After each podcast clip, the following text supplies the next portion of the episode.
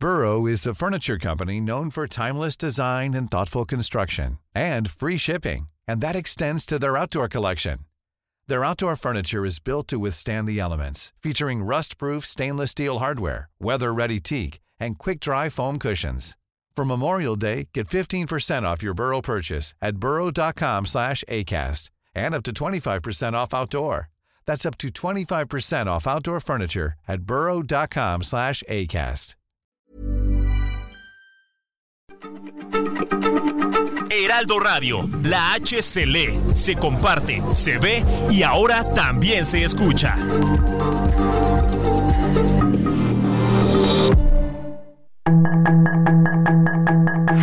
Tarde a tarde, lo que necesitas saber de forma ligera con un tono accesible. Solórzano, el referente informativo.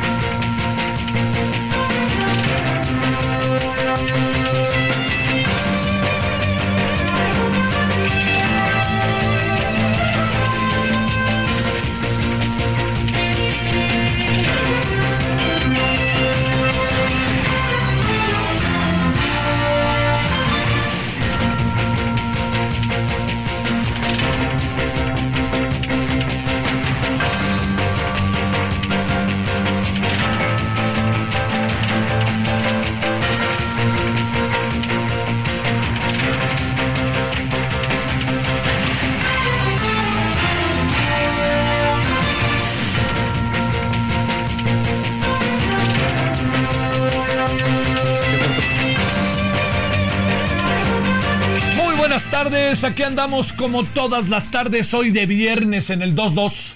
¿Por qué? Es el día 2 del segundo mes. 2 de febrero, el afamado, atractivo y anhelado día de la Candelaria.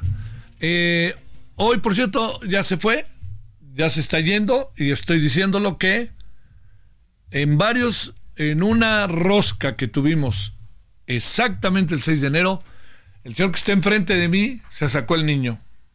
No se acuerda, pero él se sacó el niño. Yo hoy me lo, hice- me lo recordaron. El señor que está enfrente de mí sacó dos niños. ¿Sí? El señor que está enfrente de mí se llama Román García, pero ya quisiera, ya quisiera. Bueno, con, con las ganas de irte echarnos unos tamales, ¿qué? Dos verdes, ¿no? Y este, si pueden ser. Sí, dos verdes, ¿qué? ¿Y de beber qué? ¿Un atole? Un atole, sí. No, ya estás ahí pensando. Puro pecado. Bueno, también un tequila. No, no, no. Pero no, no. Eh, Tienes que pagarlos la semana que entra, ¿eh? Ahí te encargo. Ahora sí que ahí te encargo. Bueno, oiga, este, pues aquí estamos. Espero que haya. Si, si usted es quien debe pagar, pague. Y si usted es a quien le deben pagar, pues, ¿qué pasó? ¿Qué esperamos que no nos encuadramos? Eh, que inmediatamente que, que le paguen. Bueno, oiga, eh, gracias. Estamos en el viernes, en, son las 19.3 en Lola del Centro. Ya se habrá enterado que el 12 de febrero entramos a partir de los 12 de febrero a las 8 de la noche.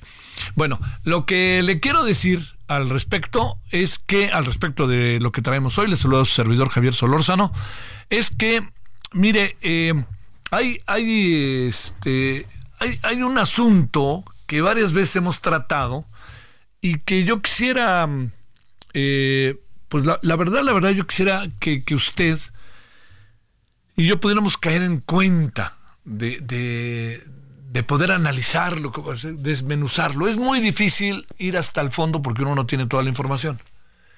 Pero mire, buen número de casos de esta administración se han caído. Y se han caído brutalmente, penosamente.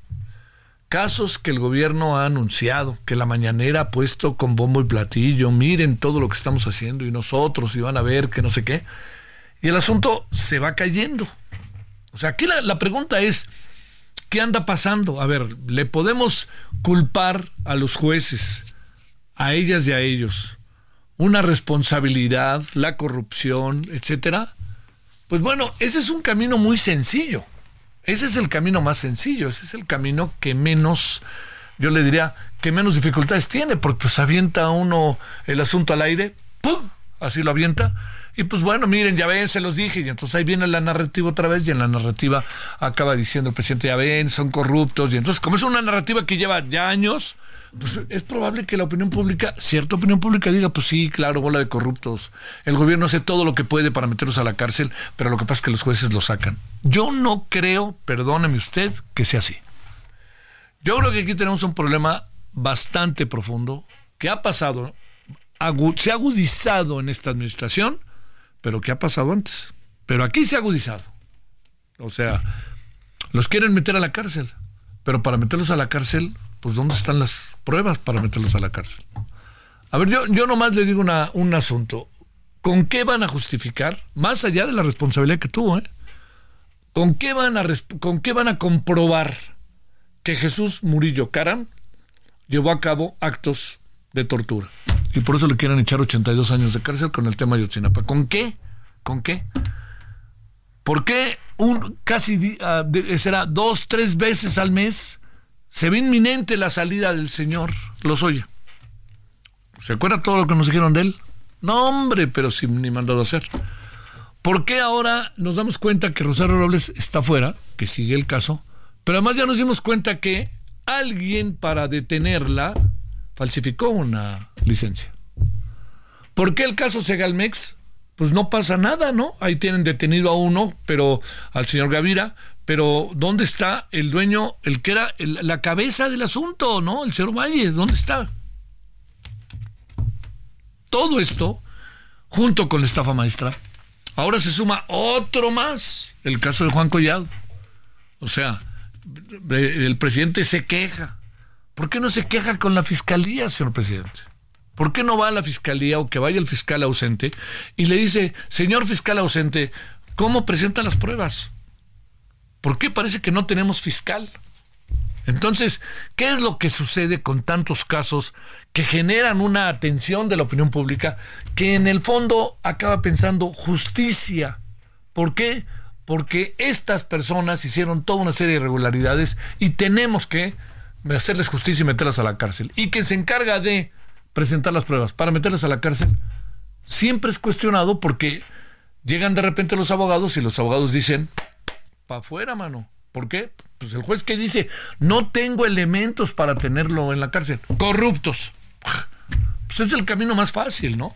Es el camino más fácil decir que el señor Pérez Dayán, el ministro, es un corrupto y es un y recibe dinero y todo esto porque utiliza, le, asume una responsabilidad como ministro de la Corte del voto de calidad, como lo asumió una señora que se apellida Esquivel.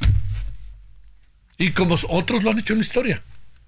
Pero no, es que aquí está esto. Y entonces la señora ministra del pueblo se tiene unos rollos en los medios y se tiene unos rollos en la entrevista cargados de un proceso ideológico que no llegan al asunto de fondo que son las leyes. No nos gustan estas leyes, muchas no nos gustan. Vayamos cambiándolas, vayamos cambiándolas.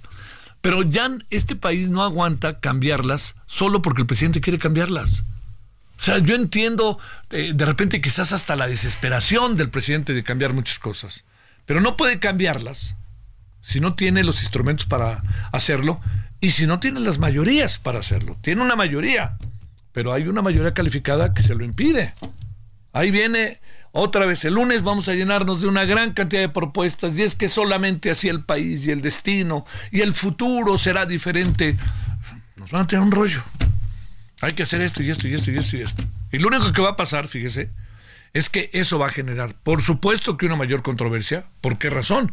Si yo gané con la legitimidad que gané, hablo del presidente López Obrador, pues ¿qué debía haber hecho yo con eso, con todo eso que gané? Pues echar para adelante luego, luego las leyes y el cambio para gobernar desde ya con eso. Pero el presidente lo hace ya que se va. Y lo hace de tal manera que le deja una herencia, ¿no? ¿A quién le deja la herencia? A quien gane. ¿No? O sea, Claudia Sheinbaum ya tiene su herencia ahí, ¿eh? Yo no veo cómo Claudia Sheinbaum le va a decir eso que no.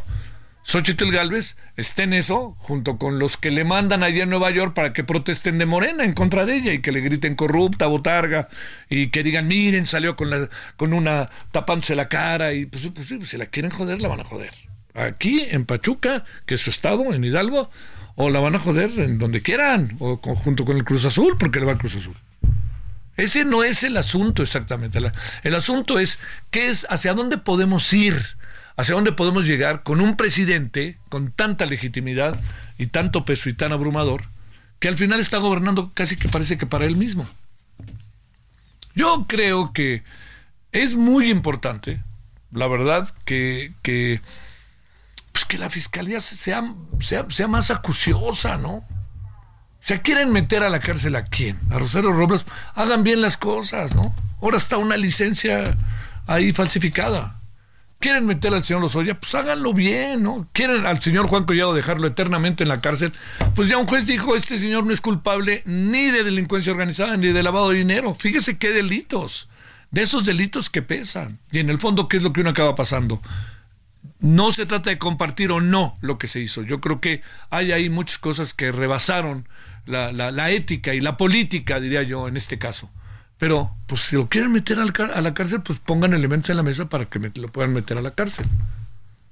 Bueno, esto se lo digo porque es ya una constante, es una constante, una constante, una constante.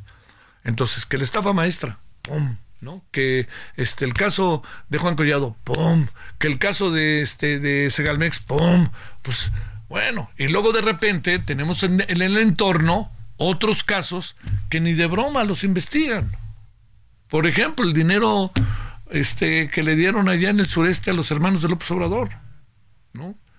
Luego, este, que ese está ahí palpable. Y mire que no estoy refiriéndome directamente al tema de los millones de dólares que se asegura se le dieron a la gente de López Obrador para su campaña en el 2006. La verdad que no me meto ahí. Yo no tengo elementos para decir mucho más de lo que han dicho. Quizás lo preguntaría, bueno, sí o no, pues bueno, pues que investiguen. Y si alguien no quiso investigar, resulta que hasta Obama dijo, no, mejor ni lo investiguen porque vamos a tener un lío político. ¿Desde cuándo? No, hombre, espérame, pues era el momento, ¿no? Si se trataba de eso, tampoco no veían lo que venía en el futuro. Y lo que venía en el futuro era que el presidente hoy López Obrador iba a tener consistencia y constancia para tratar de llegar a la primera magistratura perdóneme, después de Peña Nieto, con Peña Nieto en el gobierno, al segundo o tercer año de gobierno con Peña Nieto, esto era inminente. O sea, espéreme, si nomás no ganó por más López Obrador, pues porque ahí se movieron en las elecciones, pero todos queríamos que salieran los que estaban. Todos. Yo ah, ah, ya sé que van a decir muchas cosas, pero yo así voté. Yo voté por López Obrador. Y voté con esta convicción. Con la convicción de lo que él nos dijo, de las cosas que él hacía, pero también pero también este, voté así, pues porque el proyecto de López Obrador me parecía atractivo. Que me ha dejado de serlo, me ha dejado de serlo en muchas de sus áreas. No en todo, por favor, ¿eh? Ahí no, no sé, bueno, al presidente le vale, pero lo digo como parte de una sociedad, no por otra razón. Entonces, insisto, quieren meter a la cárcel a todos los malos, pues, pues ¿qué esperan, hombre? Pues hagan bien las cosas. Les puedo asegurar que si hacen bien las cosas, ahí se quedan. Pero también Hacer bien las cosas significa que a los acusados, que esto es mucho, muy importante, realmente sean responsables de los delitos que se, se dicen, pero sobre todo que los acusados, que esto es lo más importante, sí hayan hecho todo lo que dicen que hicieron. Y si no lo hicieron, esta es otra variable para considerar. Bueno, pues en eso andamos porque yo creo que van a venir los próximos días más cosas. Al ratito vamos a hablar de un caso que a mí me parece muy interesante, el de Paola Pliego, una esgrimista, a la cual le van a tener que dar una indemnización de 15 millones de pesos. Ella siguió el caso en contra de la CONADE, en contra del gobierno mexicano en relación al deporte, pa, pa, pa, presentó pruebas, hizo esto y lo otro y lo otro, y no me vengan a decir que lo que pasa es que el juez que, dictó sentencia lo que quería era fregar a la CONADE. Pues por favor, lo que quería hacer justicia, y se, justicia, y se está haciendo justicia, pienso yo. Bueno, esto es parte de lo que hoy vamos a hablar. Me adelanté a este tema que tendremos en, la, el radio y en la tele por una razón, porque creo que en los próximos días se van a venir más casos que van pueden caer en la misma en la misma pecera, ¿no? En la misma en el mismo lugar, en la misma mesa. Entonces, pues yo le diría, echémosle ganas por ahí, veamos qué hacemos y por favor no perdamos de vista esto, que es lo que está eh, este, digo, no es directamente la CONADE de Ana Guevara, ¿no? Este, ahorita nos explicará Betty Pereira. Eh, se habla del caso de Paula Pliego, el esgrimista, es, viene de atrás, ¿no? Pero pues le, pum, le explotó en las manos a, Ana, porque Ana pues es ahora la directora de la CONADE. Pero no es de ella el problema directamente. Ella lo va a tener que, se va a tener que echar para adelante.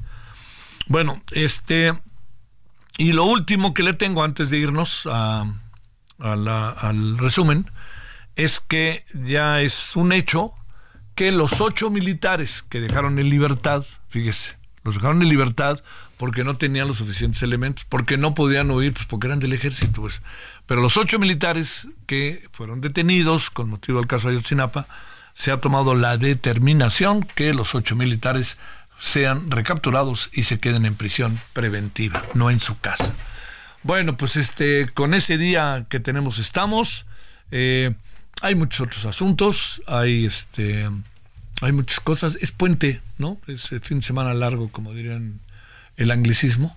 Eh, yo nomás para, para contarle, antes no teníamos fin de semana largos, o sea, digamos, si el 5 de febrero era el miércoles, por decir algo, eh, el asueto era el miércoles, pero afortunadamente se copió una tendencia estadounidense de tratar de juntar el fin de semana con el día feriado, por más que el día feriado cayera en miércoles o jueves. ¿Cuál es la idea? Que la gente pueda descansar, tomar, que haga, lo diré en función de familias, pero que haga lo que se le venga en gana durante por lo menos tres días. Bueno, pues entonces, si le parece, vamos con un resumen, agradeciéndole que esté con nosotros y después del resumen, eh, aquí seguiremos.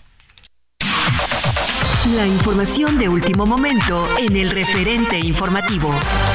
La consejera presidenta Guadalupe Tadei informó que en reunión con autoridades federales acordaron que el Instituto Nacional Electoral será cargo de registrar las solicitudes de candidaturas que requieran protección en campaña y será la Secretaría de Seguridad la que determine el tipo de acompañamiento dependiente del nivel de incidencia delictiva de la zona.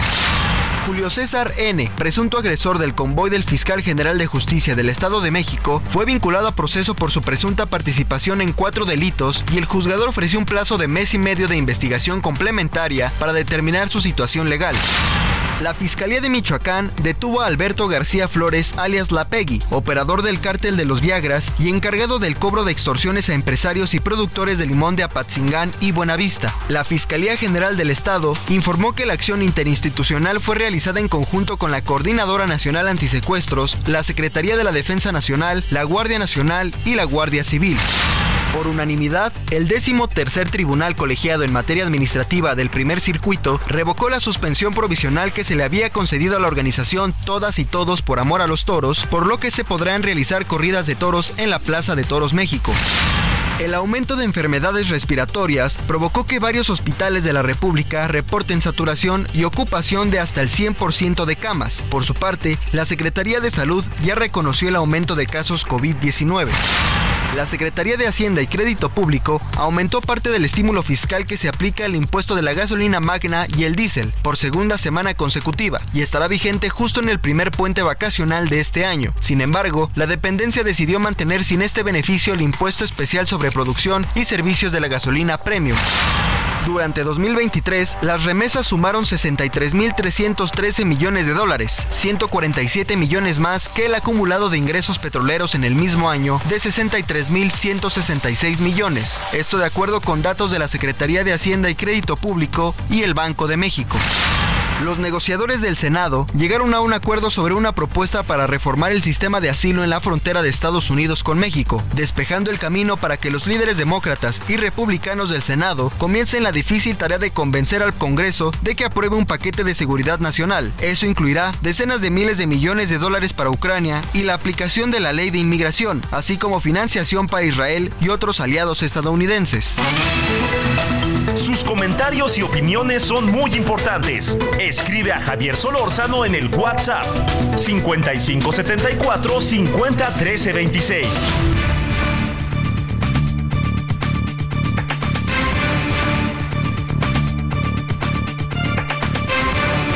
Bueno, vámonos con Fluvio Ruiz, quien es eh, ex consejero independiente de Pemex. Querido Fluvio, ¿cómo has estado? Muy buenas noches. Muy buenas noches, mi querido Javier. Pues aquí con algo de frío, pero ya sabes, para un hijo de Cuatza menos de 20, pues ya, ya, ya, ya califica como frío. Oye, 25 es frío, ¿no? Exacto, sí, no, 20 ya es glacial.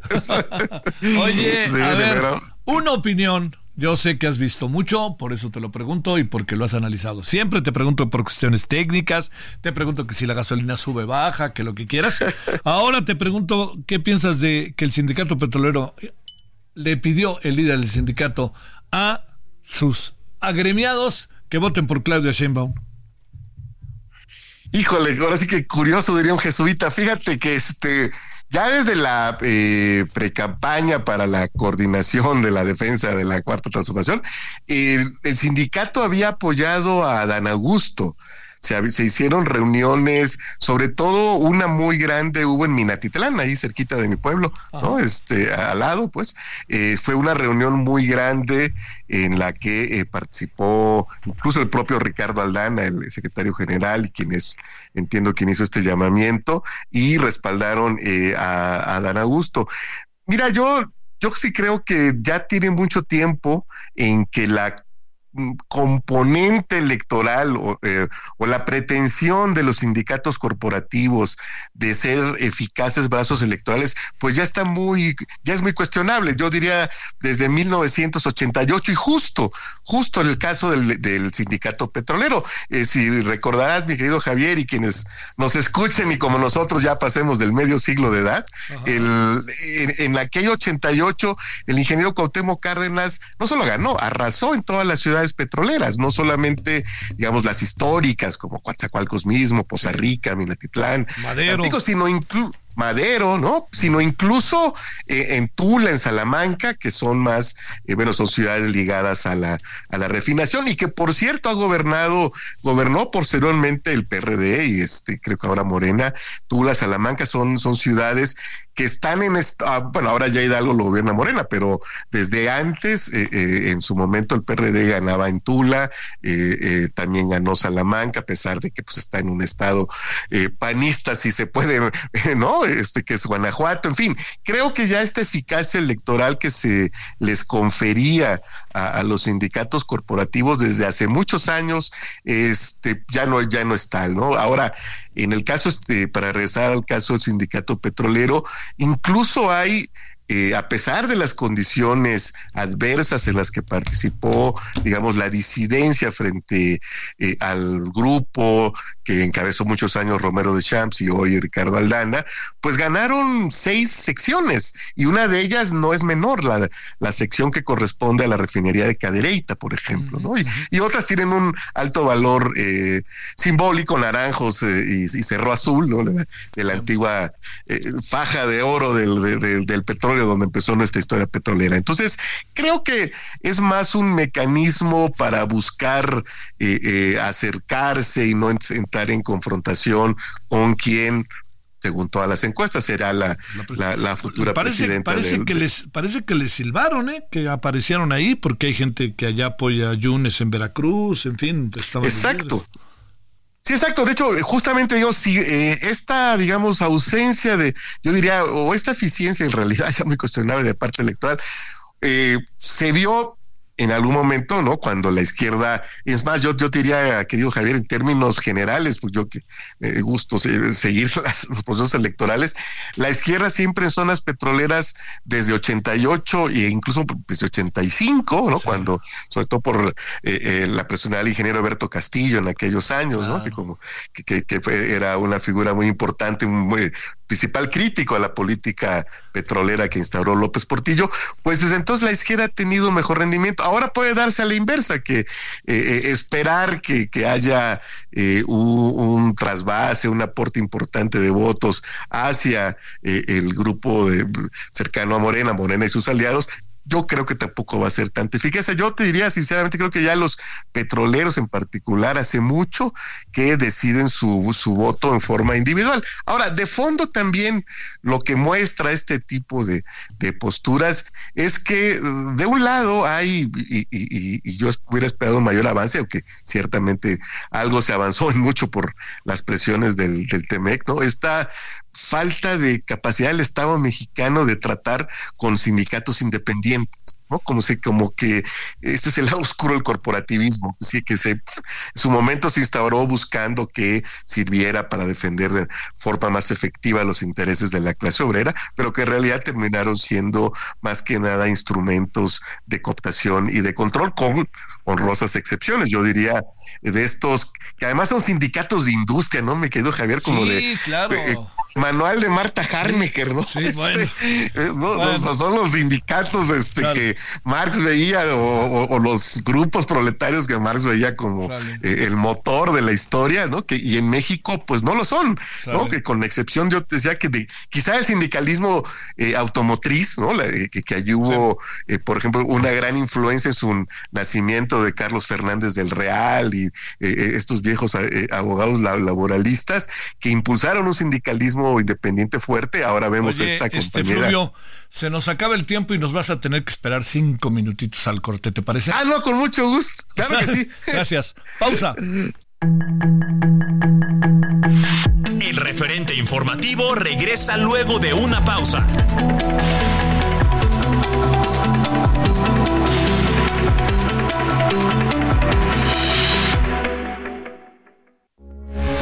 Heraldo Radio, con la H que sí suena y ahora también se escucha.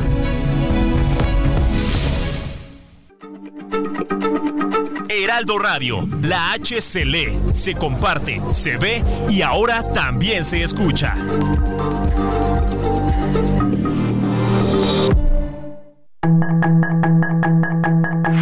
Estamos de regreso con el referente informativo.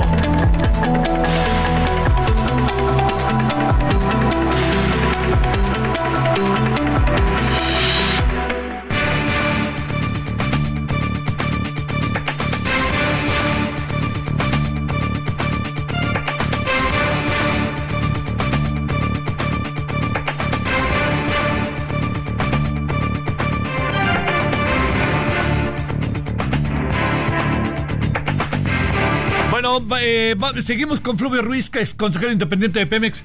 Perdón, Fluvio, cortamos, ya sabes, aquí eh, al 25 tenemos que entrar al corte y, o a las este o al 5 para, las- para la hora.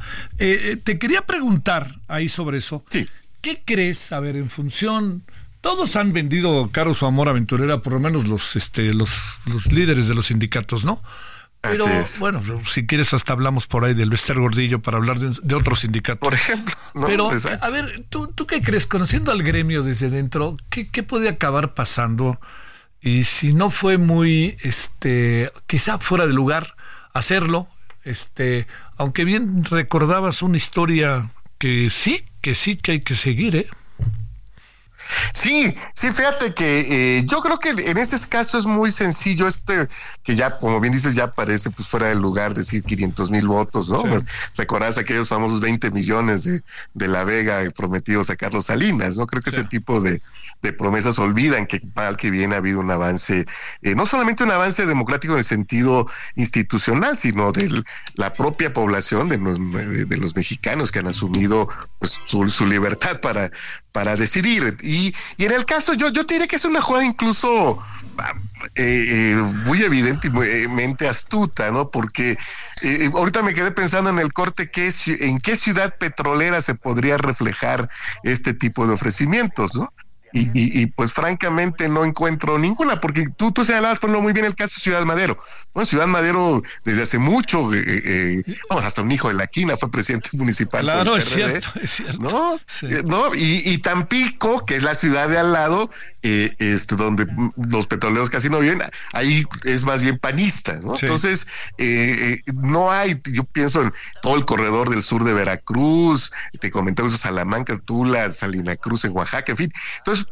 eh, este ofrecimiento no será verificable y sobre todo no va a ser desmentido por la realidad, pero es algo que ya ocurre, o sea, no, yo no veo que vaya a aportar realmente eh, eh, nada, no eh, está, quizás en términos de estructura o de financiamiento, eso yo no sé, pero en términos de, de la votación me parece que es muy simple, pues porque eh, son lugares donde de por sí ya se vota, digamos, se, se, se vota hacia la izquierda. Entonces creo que ya son, insisto, como, como estertores de una una lógica que ya no aplica, como ya no aplica en muchos otros sectores del sindicalismo. Piensa, por ejemplo, Monclova, que uno diría, bueno, una ciudad este, minera, cacerera, del Pittsburgh de, de México, pues es panista es fundamentalmente panista desde los años 80, ¿no? Entonces, eh, eh, eh, claramente ahí pues tampoco ni el sindicato minero, ni los del carbón, ni nadie este, tienen la capacidad para decidir el voto de la gente. Creo que la verdad se ven ya como resabios de, algo que antes era,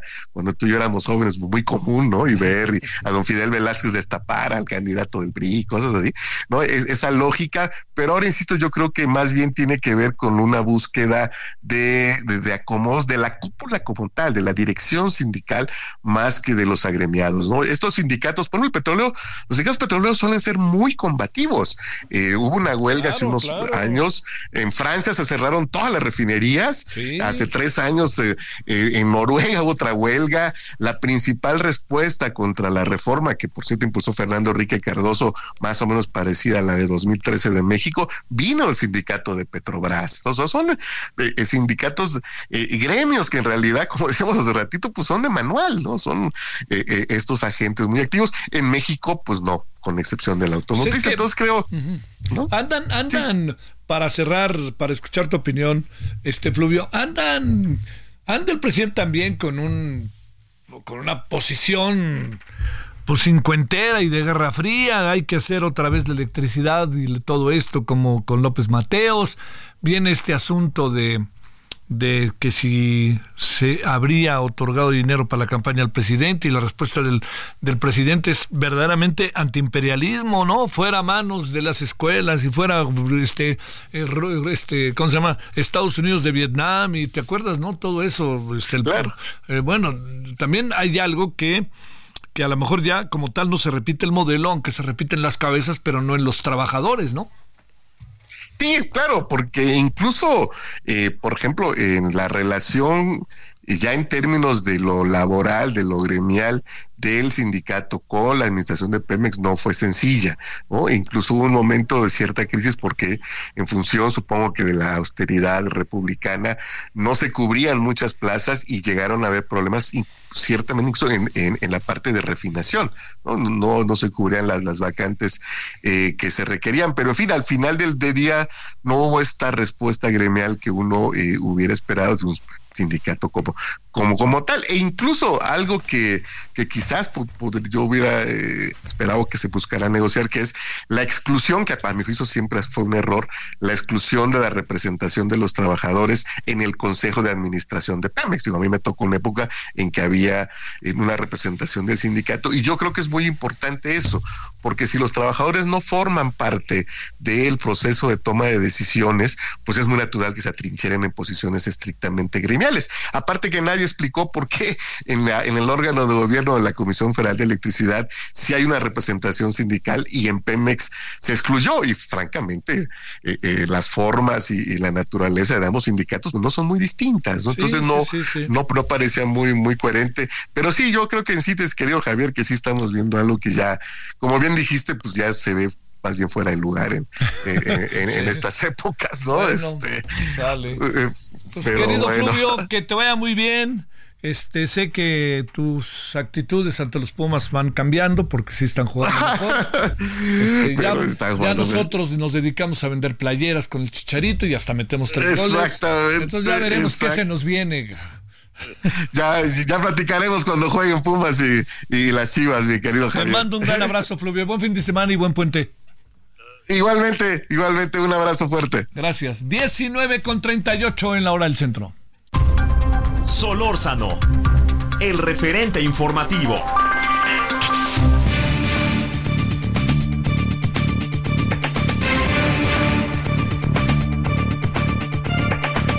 Con enorme gusto eh, saludamos a verdad una periodista maravillosa que es periodista de investigación de la revista Proceso, que se llama Beatriz Pareira. Mi querida Betty, ¿cómo has estado? Hola Javier, qué gusto otra vez, hacía tiempo que no hablábamos. Pues es que nomás aparecen los escándalos y mira, fíjate que estuve Ah. tentado a hablarte para preguntarte sobre el Chicharito y sobre la salida de Faitelson a Televisa y de André Marín. No sé por qué hasta aquí dije, esa vete algo a detener entre manos, ¿no? Pero bueno. Nomás para eso me buscan, para... Claro, para el escándalo. Pero en este, no, por supuesto que no, Betty, es por todo lo que trabajas. Es un área, como tú y yo lo sabemos, la del deporte, de repente muy simplona, pero cuando se entra y se investiga como tú lo haces y sabes que lo pienso de siempre, pues este, las cosas adquieren la reflexión necesaria. Bueno, a ver. Paola Priego, con quien platiqué varias veces, fíjate, ahora me acuerdo, le ganó una demanda a la CONADE y le deben de pagar 15 millones de pesos. Un esgrimista que creo que ya, tú nos contarás la historia, ni mexicana es, porque adquirió otra nacionalidad. Betty, ¿qué pasó con este tema? Pues mira, esta historia se remonta al año 2016, previo a los Juegos Olímpicos de Río, cuando Paola ya había calificado a esos Juegos Olímpicos sus primeros y que como recordaremos, este le avisaron que un control antidopaje que le realizaron en el laboratorio hoy extinto eh, de- de antidopaje de la CONADE eh, había dado positivo. Eh, ella apela para el castigo y entonces eh, la Federación Internacional de Esgrima manda un laboratorio en Colonia, Alemania, también certificado por la Agencia Mundial Antidopaje, a reanalizar su muestra. Y con otros aparatos y con otras técnicas, ese laboratorio concluye que se había confundido, que el laboratorio de la CONADE había dicho que ella había consumido un medicamento llamado modafinil o una sustancia que se parece a la molécula del dramamine. Entonces, lo que este, había consumido en realidad Paola, según las conclusiones, no es la sustancia dopante, sino el dramamine. A raíz de eso, bueno, pues está Paola eh, reclama, ¿no? ¿Cómo es posible que por ese ese falso positivo me hayan afectado, yo no haya podido presentarme a los Juegos Olímpicos? Presenta la demanda, la gana y a partir de ahí vienen una serie de apelaciones este eh, por parte de la CONADE para no pagarle. Aquí lo malo, Javier, es que mira, había un seguro que cubría todo lo que pudiera ocurrir con el laboratorio de la CONADE, de tal manera que si cuando este eh, Paola recibe esa primera sentencia en 2021, la CONADE hubiera dicho seguro, págale, ahí se hubiera acabado la, la cosa y no hubiéramos llegado a este litigio que al final de cuentas se acabó en lo mismo. Le van a tener que pagar, no va a ser con recursos públicos, el seguro debe cubrir eso y ayer en el boletín que la CONADE despacho eso decía, no vamos a utilizar recursos públicos para pagarle, lo pagará el seguro, pero yo cuestiono qué necesidad había de meterse a un litigio de tantos años cuando la verdad eh, Paola vivió una injusticia y me parece pues que sí se le debía una reparación del daño como va a ocurrir y no solamente los 15 millones, Javier. Los 15 millones es la sentencia del juez, pero además se le tendrá que pagar otro dinero como reparación del daño y, y cubrir obviamente el costo de, del juicio, ¿no? ¿Y quién paga todo eso, querida Betty? Pues el seguro, fíjate que yo me había quedado, porque yo lo publiqué hace algunos años, en que era eh, la aseguradora llamada Zurich la que tenía contratado el, el seguro con el, con el laboratorio de la CONADE. Sin embargo, en este momento yo no te podría decir así a ciencia cierta que sí son ellos, porque eh, el laboratorio cerró. Entonces yo no sé si antes de que cerraran ese laboratorio seguía operando o la CONADE había contratado otro seguro, pero lo que sí es una realidad es que, bueno, pues existe el seguro y que a pesar de que el laboratorio ya no opera porque pues Ana Guevara lo desmanteló y lo cerró, es quien tiene que cubrir ese dinero a Paola Pliego, que por cierto lo que tú decías, a ver, ella se fue a competir ahora por Uzbekistán, o sea, al ver que en México ya tenía todo eh, Cerrado. este, todo cerrado porque pues se peleó con el presidente de la Federación Mexicana de Esgrima. Este señor, bueno, pues por razones, digamos, que tienen que ver administrativas con la Federación, con la familia de Paola Pliego, con el tío de Paola, que es el presidente de la Asociación Queretana de, de Esgrima, pues literalmente se dedicó a fastidiarle la vida de tal manera que Paola dijo, mejor yo ya me voy, compitió por Uzbekistán, ahí ah, por ese país compite y ya ella no más va a representar a México en este deporte. A ver, ay, ay, ay, Betty. Ah, ¿Quién era el director de la CONADE? Alfredo Castillo. A ver, ¿y el presidente de la federación quién era? Eh, sigue siendo de manera espuria Jorge Castro Rea, porque ya la internacional no lo reconoce como presidente de la federación, pero ya sabes cómo son nuestros presidentes de federaciones, que siempre siguen Oh, aferrados sí, a seguir manteniendo el control de las federaciones, pues obviamente por el dinero que les representa. Auténticamente es un asunto que le cae como papa caliente a Ana Gabriela Guevara. Exactamente, que la verdad desde mi punto de vista, pues lo pudo haber resuelto. O sea... Ana Guevara lo pudo haber resuelto. Claro, o sea, pudo haber dicho seguro págale y no meterse, o sea, no no meter a los abogados de la CONADE a estar yendo a los juzgados a apelar y apelar y apelar. ¿Qué necesidad si de todas maneras, Javier, el daño se lo hicieron? Entonces, si tú como directora de la CONADE, deportista, reconoces que hay un daño a una deportista, pues págale, ya, págale, no, no lo arrastres tres o cuatro años, al final de cuentas le van a pagar, Javier. O sea, desde el inicio se sabía que eso era un juicio ganado, porque además, fíjate que la sentencia del juez es muy interesante. Lo que el juez dice, esta mujer y su familia pagaron entrenadores de su bolsillo, pagaron concentraciones de ella en Italia, en Europa, en Estados Unidos. Ella invertido un montón de dinero, tiempo, dinero y esfuerzo y le rompieron su sueño olímpico. Ya estaba calificada y prácticamente la bajaron del avión. Y, y parece ser, Betty, que es una eh, deportista altamente competitiva, ¿no? Pues mira, a ver, tampoco es que Paola Pliego iba a ir a ganar una medalla a Río 2016, ¿no? Esa es la realidad. Yo me acuerdo que este platiqué con ella antes y ¿sabes qué? Aquellos tiempos y nos amábamos tanto el Canal 11, que fue ahí, platicamos largo y ¿sabes con quién iba? Con su mamá. Sí, su mamá Olda Lara. Sí, que me, llamó mucho la atención. Pero a ver, en términos competitivos, ¿de qué pudo haber sido, digamos, en términos del ranking y todo eso, hasta dónde hubiera podido llegar? Pues mira, a ciencia cierta no lo sé porque tú no puedes así asegurar qué, va a ganar quién. Pero a ver, una medalla este a la mejor de oro no iba a ganar, ¿verdad? Ni una de plata. o sea, a lo mejor iba a pelear una de bronce. No importa, Javier. el punto es el punto es que ella ganó un lugar compitiendo para ir a, a, los Juegos Olímpicos, que es el sueño de todo deportista, y le truncaron ese sueño. Por eso la sentencia del juez es, a ver, ella ya no va a volver a ir a otros Juegos Olímpicos. A ella nadie le va a reparar, no pueden organizar otros Juegos de Río 2016 para que ella compita. Luego entonces, ¿cuál es la única manera como tú le puedes reparar o ayudar a reparar el daño? Es págale por lo menos que recupere todo el dinero que su familia invirtió en su preparación y de alguna manera pues el daño emocional, todo eso, pues nadie se lo va a quitar porque además, bueno, yo recuerdo las conferencias de prensa de Paola, pues eran muy dramáticas, ¿no? La primera. sí, claro. Claro, ella llorando, o sea, tú, tú imagínate, Javier, así que sientes que ya llegaste a tu sueño y literal en un instante fuiste despojada de eso.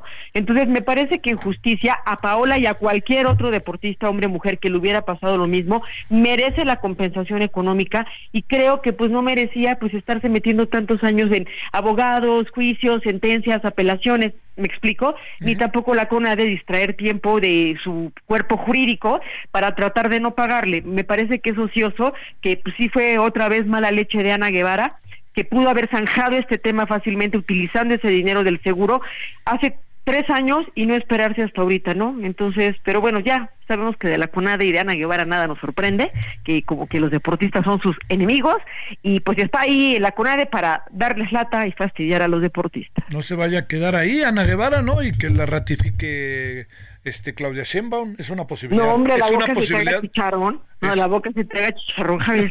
bueno, a ver, déjame regresar para concluir sobre, sobre el tema. Eh, ¿Ese dinero se lo tienen que pagar ya o qué? ¿Qué, va a pasar? Sí, o sea, de acuerdo a, este, a, o sea, como ya la sentencia está firme y no hay otra instancia a la cual recurrir, pues ya le tienen que pagar, ¿ya? Y le, te digo, son los 15 millones más otros. Yo todo el otro día preguntando así a abogados que saben del tema, a ver, ¿cuánto más le pueden dar? Pues calculaban unos 3, 4 millones de pesos más. Oye, pero digamos, este, eh, lo que le hubiera pagado Zurich en ese momento a lo que tiene que pagar ahora es no, pregunto. Era, era la misma cantidad. La misma cantidad. Cuenta, porque todo es en función de la sentencia y esa sentencia de origen del primer juez fueron los 15 millones más otra compensación que se determine en el momento de que se ejecute ese, esa sentencia que se cumpla, ahí se va a determinar un monto adicional para que también lo reciba Paola Pliego. Bueno, este, a ver, yo ahora para cerrar, ¿cómo les ve, cómo le ven Uzbekistán? ¿Es eh, campeona? Al, ¿Cómo le puede ir en los Juegos Olímpicos de París? ¿Qué puede pasar? Pues mira, ella está compitiendo ahorita. El otro día este, ganó una, una medalla de oro para el país en los Juegos Asiáticos, si no me equivoco, en una competencia, digamos, regional de allá. Entonces, bueno, pues ya dio un resultado, ¿no? Ya le dio a Uzbekistán una medalla que ese país nunca este, había, conseguido en ese deporte. Ajá. Y bueno, pues para el país está bien, ¿no? O sea, llevar a una este, esgrimista eh, ya hecha, competitiva, pues el país gana y este y me parece que México pierde en el sentido, insisto, no porque Paola iba a ser una Sí, medallista te olímpica, entiendo, pero bien. Porque está muy mal que los deportistas sean maltratados de esa manera, Javier. Sí, sí, sí. Porque tú bien sabes que no muchas veces eh, la autoridad federal está ahí apoyando, dando todo lo que necesitan y que muchas veces son las familias las que están dando.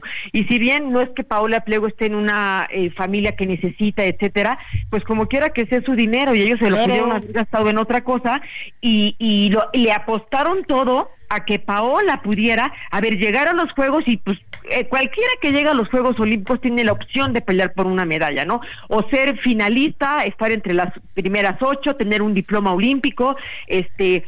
Eso es importante para los deportistas. Ay, lo ¿no? que, Entonces, oye, y las secuelas que puede traer, comerciales, de mercadotecnia, ser conocida, convertirse en maestra, poder conseguir una beca para estudiar, son muchas cosas, ¿no? Sí, por supuesto, porque eso sí, Javier, a ver, Paola se va a llevar el dinero y qué bueno, felicidades por ella.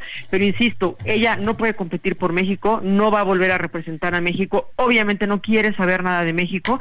Y lo que sí es que aquí hay un tema pendiente, Javier. Ese tema de la Federación Mexicana de Esgrima se tiene que resolver y esto es muy importante. La internacional ya no la reconoce, el presidente tiene años eh, ocupando de forma indebida esa silla y no entiende que ya se tiene que ir, que ya cumplió su ciclo, que ha sido abusivo, que este ha maltratado no solamente a Paola, sino que ha hecho de la esgrima mexicana prácticamente lo que él ha querido, se ha apoderado de este deporte y eso no está bien, no está bien ni por Paola, ni por ninguno de los deportistas del presente, ni por los del futuro, ni por este deporte en México, que me parece merece más, ¿no? Eh. Merece tener un dirigente Sí. eh, sensato, honesto, que de verdad trabaje por este deporte y no para su beneficio personal. Eres optimista cuando dices algo se tiene que hacer, pues si no lo han hecho en cuántos años, pues lo van a hacer. Se enquistan ahí. Ay, ¿no puede hacer nada la CONADE? O el No, comi- espé- no, espérate, en este caso, porque hay que ser eh, en justicia, hay que decir la verdad,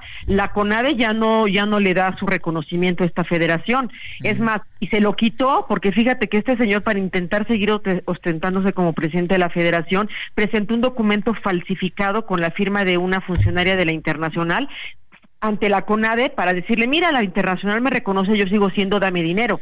Eso es un delito. Entonces, la CONADE le tocaría ir por la vía penal, denunciar a Jorge Castro y que este señor se meta en, un litigio y que se defienda, porque él recibió recursos públicos indebidamente por esa carta que él, él falsificó. Aquí el tema es que entonces ahora quien no le quiere, digamos, quitar el reconocimiento es el Comité Olímpico Mexicano. Entonces, la internacional no lo quiere, la CONADE no lo quiere, pero el COM sí. Entonces, ¿sabes? Hay un limbo, sin embargo, hay que decir que ahorita ya opera un- una, una comisión de transición, un comité de transición Sí. en México, que es el que está convocando a los selectivos porque estamos en año olímpico, no lo olvidemos. Sí. Pero al mismo tiempo Jorge Castro hizo su propio selectivo y lo convocó en otra parte. Entonces es cuando pones a los deportistas entre la espada y la pared, Claro. ¿sabes? Es que si no voy con mi presidente, ¿qué tal que se enoja y me castiga? No, pero es que si no voy al otro selectivo, pues quien inscribe este es, es la internacional. No, bueno, pero quien nos inscribe para los Juegos Olímpicos es el Comité Olímpico Mexicano. Entonces, ¿a qué voy? Que Paola es solamente un pequeño reflejo De las cosas tan difíciles que se viven en este deporte y en todos, la verdad, en todos hay que decirlo, Sí. y que no está bien, que ya los deportistas merecen entrenar sin presiones, tranquilos, sin que los agarren de rehenes o de carne de cañón. Estás conmigo, tienes, no estás conmigo, no tienes, y siempre están en medio de, de las autoridades que se están peleando. Oye, a ver, este, híjole, caray. Eh, ah, bueno, ya de ser una uzbekistana, ¿no? Debe de saberse el himno y debe de hablar uzbekistán, ubi- u- ubi- ubicasteco, creo que no sé cómo se diga. Pero este, por lo pronto ella va a ir a los Juegos Olímpicos, ¿no? Pues mira, la verdad es que ella no vive en Uzbekistán, ella siempre ha vivido en Europa porque es el lugar donde se entrena la esgrima, ¿no? Ajá. Entonces, eh, no estoy ahorita muy familiarizada con cómo ¿Con son qué? los ¿Cómo procesos selectivos Sí. de, de Uzbekistán. Te prometo investigarlo porque ya estamos en la en la fase, ¿no? En la que se están se están llevando a cabo todos los procesos en todos los países para determinar las plazas y qué deportistas van a representar a los países. Vamos a ver si a Paola y a Uzbekistán le alcanzan para eso. Y si no, pues que Ryan Reynolds here from Mint Mobile. With the price of just about everything going up during inflation, we thought we'd bring our prices down. So to help us, we brought in a reverse auctioneer, which is apparently a thing. Mint Mobile unlimited premium wireless. Ready to get 30, 30, bit to get 30, bit to get 20, 20, 20, bit to get 20, 20, bit to get 15, 15, 15, 15 just 15 bucks a month. So, Give it a try at mintmobile.com/switch. slash $45 upfront for three months plus taxes and fees. Promo rate for new customers for limited time. Unlimited more than 40 gigabytes per month. Slows. Full terms at mintmobile.com. sus 15 más de millones. 15 millones de Sí, pesos. ella y su familia, Javier. por una razón, bien dices, en verdad que bien dices, Betty, pues, se lo merece. Y tú mejor que nadie lo has documentado. ¿Quién mantiene a los deportistas si no son sus familias? En muchas ocasiones, en muchas ocasiones, así es Javier, ahí empieza la inversión inicial Sí. y ya pues, las autoridades cuando ya están hechos y ya ganaron los agarran y muchas veces los saben llevar de buena manera y muchas veces es la propia autoridad deportiva quien destruye a los deportistas y eso, híjole, este es bien nocivo, ¿no? Es bien nocivo. Te mando un gran saludo. Ya sé que ya te bajaste del coche, ya estás a punto de entrar y cerrar la edición de proceso de este viernes. claro que sí, Javier, te mando un A ver, te voy a, enorme. te voy a poner en apuros. Te- yo, yo extraño la revista, extraño la revista, ¿eh? No, pues ahí está la revista, pero cada Pero es una vez al mes. Es una vez al mes. Sí, no, sí. pues de- Bueno, yo entiendo. Como, como dicen en el tianguis, de lo bueno poco. Ay, Diosito lindo.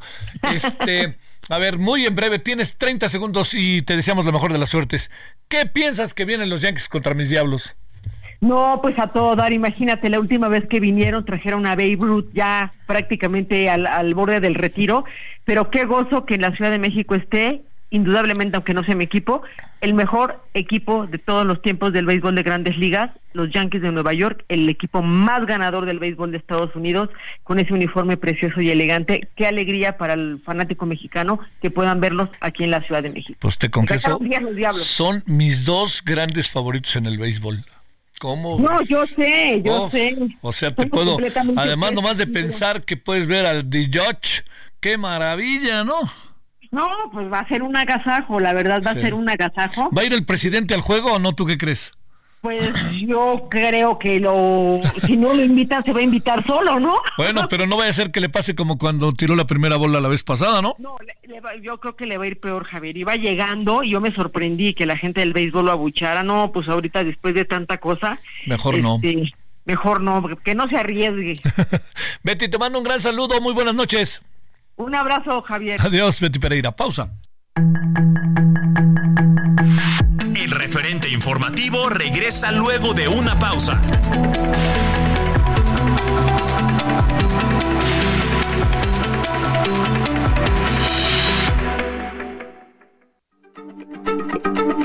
Heraldo Radio, la H se lee, se comparte, se ve y ahora también se escucha.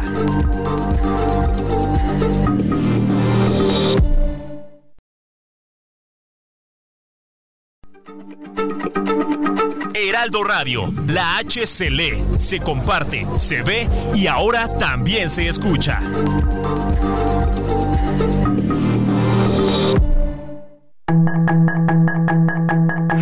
Estamos de regreso con el referente informativo.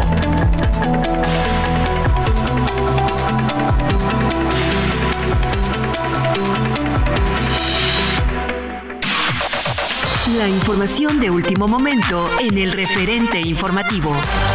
El próximo lunes 5 de febrero, cerca de 150 mil transportistas realizaron un paro nacional por diferentes carreteras del país para exigir al gobierno federal que sean atendidas sus demandas ante los asaltos y asesinatos que han sufrido sus agremiados.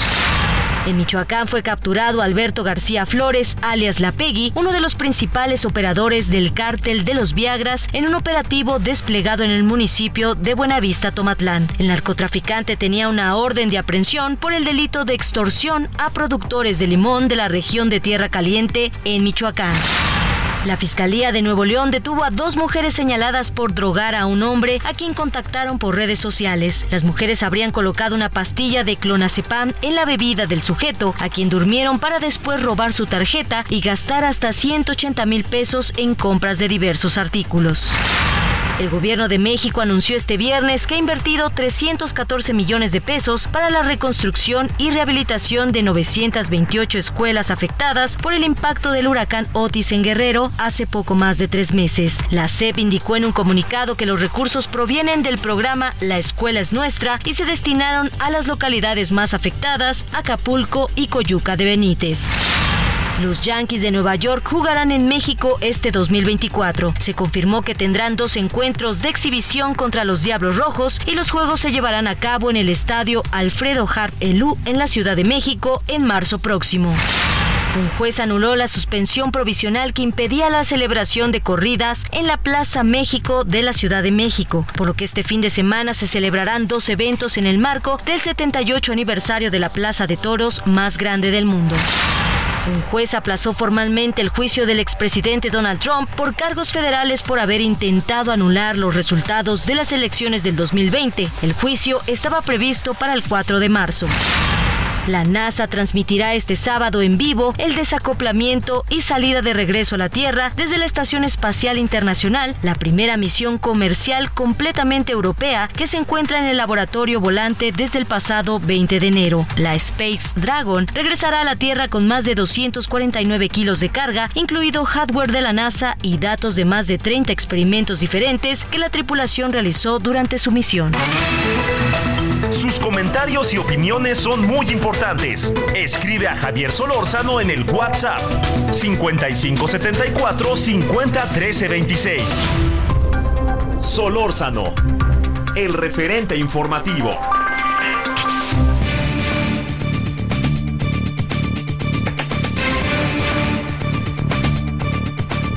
Bueno, vámonos con Ricardo Vázquez Contreras, abogado litigante, investigador, doctor.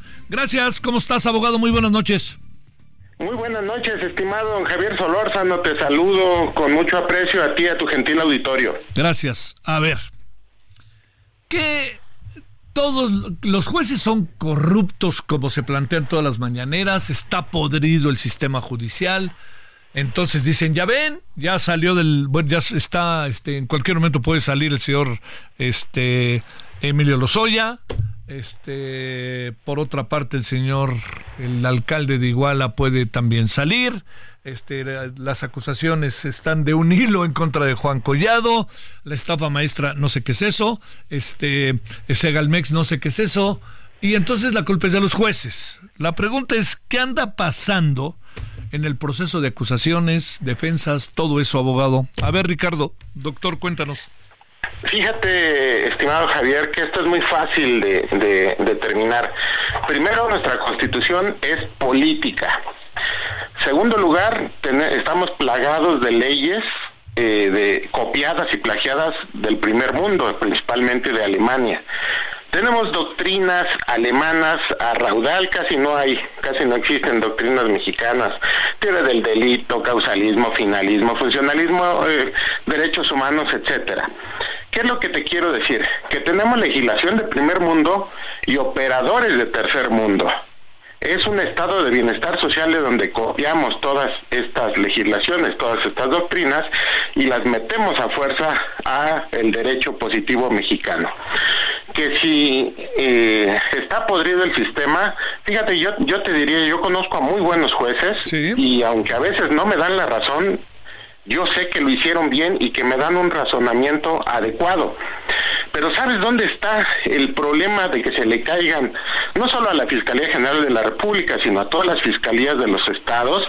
Se les caen porque no tienen buena investigación, estimado don Javier judicializan asuntos sin tener los elementos probatorios idóneos, pertinentes, suficientes y en su conjunto necesarios para poder llegar a una sentencia condenatoria.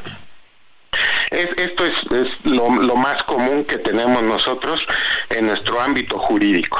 El, hilo más delgado es la fiscalía o la general, tanto como las fiscalías de los estados. ¿Cómo ves? Tanta, tanto ataque del presidente a estos procesos, incluso diciendo ya van a sacar al señor este Juan Collado ahora, etcétera.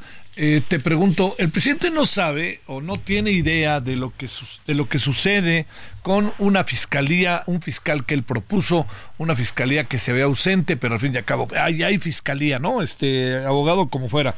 Pero te pregunto, ¿el presidente no sabe que en el fondo el problema no necesariamente está en la eh, diría yo, en la ventanilla del aparato judicial, sino en la parrilla, en la, en la eh, parrilla del aparato de la fiscalía? Es probable que sí lo sepa, pero como prácticamente eh, tiene que defender una postura política, pues es más fácil atacar posturas políticas porque son abstractos, simplemente digo que son corruptos y, que salieron gentes peligrosas y que, y que no sentencian a nadie, pero evidentemente no, no se va a dar un puyazo en el pie al decir que la Fiscalía General y todas las demás son las que fallan porque no tienen casos eh, idóneos para poder llegar a estas sentencias que eh, hacen que la justicia solamente sea para la gente que tiene dinero, como siempre. La justicia y el derecho en México, como lo he sostenido, es criminalizadora de la pobreza. Los que tienen dinero contratan a buenos abogados, saben cómo está el vericueto de la ley, los que hacen la ley hacen la ley y hacen la trampa, entonces ellos saben perfectamente cómo salir de ese problema. Oye, eh, pero digamos, esto quiere decir que así será, eh, digamos, si esto es el fundamento de la crítica al aparato judicial, este, digo, entiendo que te pasarán muchas cosas, abogado, tú mejor que nadie lo sabes en los juzgados, pero si este es el, criterio de la crítica, creo que muy lejos no vamos a llegar, ¿no? Eh, es correcto, fíjate, la Constitución establece en el artículo 20, apartado B, A, numeral romano 5, eh, que la carga de la prueba corresponde a la parte acusadora. Claro coma, conforme lo establezca el tipo penal. Entonces, eh, como se trata de asuntos eh, de preponderancia que son graves o que tienen agravantes, pues ellos aprovechan la figura que se encuentra en el artículo 19 constitucional, que es la prisión oficiosa o la prisión justificada. No tengo elementos, yo fiscalía, para acreditar que tú cometiste un probable delito o una noticia criminal, pero te detengo mientras, mientras investigo y veo si te encuentro algo. A esto se le conoce como derecho penal del enemigo. Te tengo detenido, pero sin los elementos necesarios. Cuando esto ya llega precisamente a la sentencia o antes de la sentencia a través de los amparos, pues evidentemente los juzgadores federales se dan cuenta de que la fiscalía no cuenta con la razonabilidad de los elementos probatorios y por lo tanto se sobresee en muchos de los casos u otorga las libertades eh, respectivas. Por supuesto, como, como sociedad, no vamos a llegar muy lejos, pero como políticos tampoco, estimado Javier. Oye, a ver, ¿qué esperas que pueda pasar el, miércoles, el miércoles? No, el, el, el, sí, el lunes, perdón, con las innumerables propuestas que el presidente de, primero dijo que eran cinco, luego diez, luego dijo que veinte y ahora otra vez diez, no sé, todo lo que pueda presentar. En términos constitucionales, legales, eh, eh, ¿qué supones que pueda pasar con todo eso? Mira, eh, presupongo que en este momento no van a pasar porque no cuentan con la mayoría calificada en ambas cámaras y en la Corte tampoco tiene la mayoría calificada. Por lo tanto, creo que lo que no les convenga a la oposición se lo van a bloquear. Esto pues es, no es magia, son números. Todos sabemos que en la Corte no están los mejores. En la Corte están los amigos de los presidentes en quien confían y no necesariamente los mejores. Por lo tanto, tienen un elemento político eh, altamente probable que les indique que tengan que actuar políticamente y no legalmente, constitucional o convencionalmente. No creo que vayan a pasar eh, simplemente, lo va a utilizar como un elemento para decir que la oposición no quiere hacer los cambios que él considera necesarios. Oye, a ver, para regresar, eh, digamos, para otro, ya van tres temas, ¿no? Todo lo que está pasando con los juicios que se pierden y las sentencias son favorables a los que son acusados.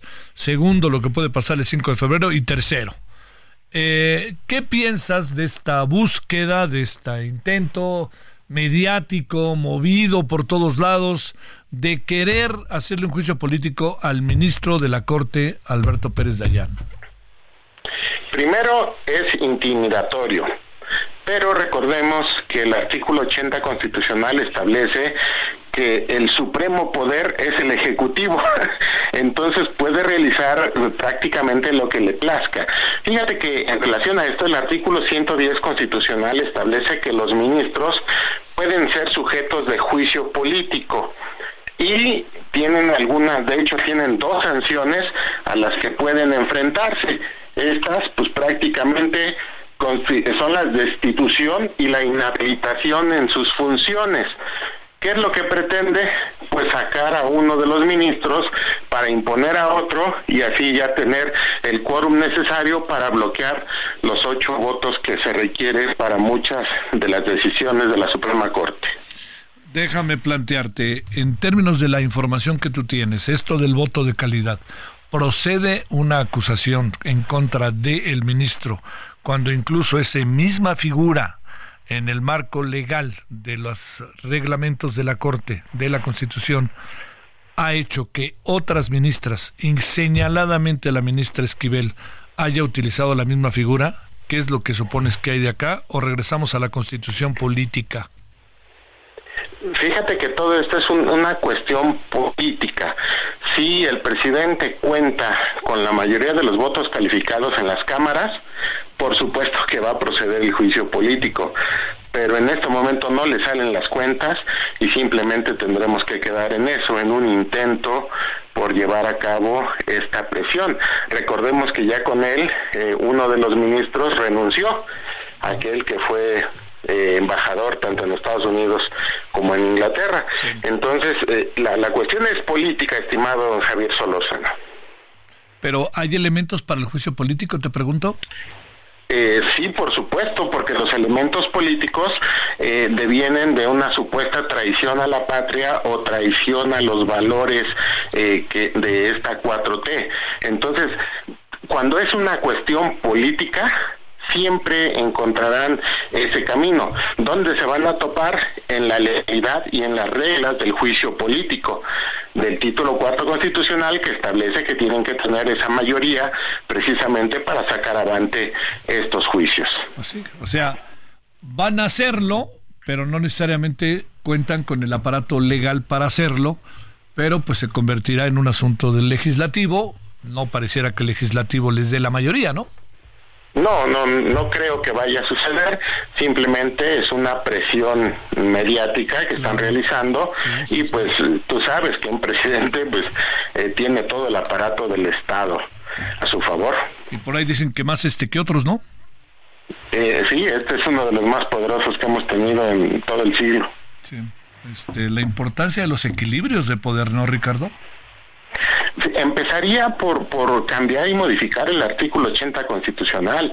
El Supremo Poder Ejecutivo no lo puede ser el presidente de la República tiene que haber este este control, este control de, de, poderes que uno a otro anulen o se anulen para efecto de, que no se consigne algo como un ente dictatorial.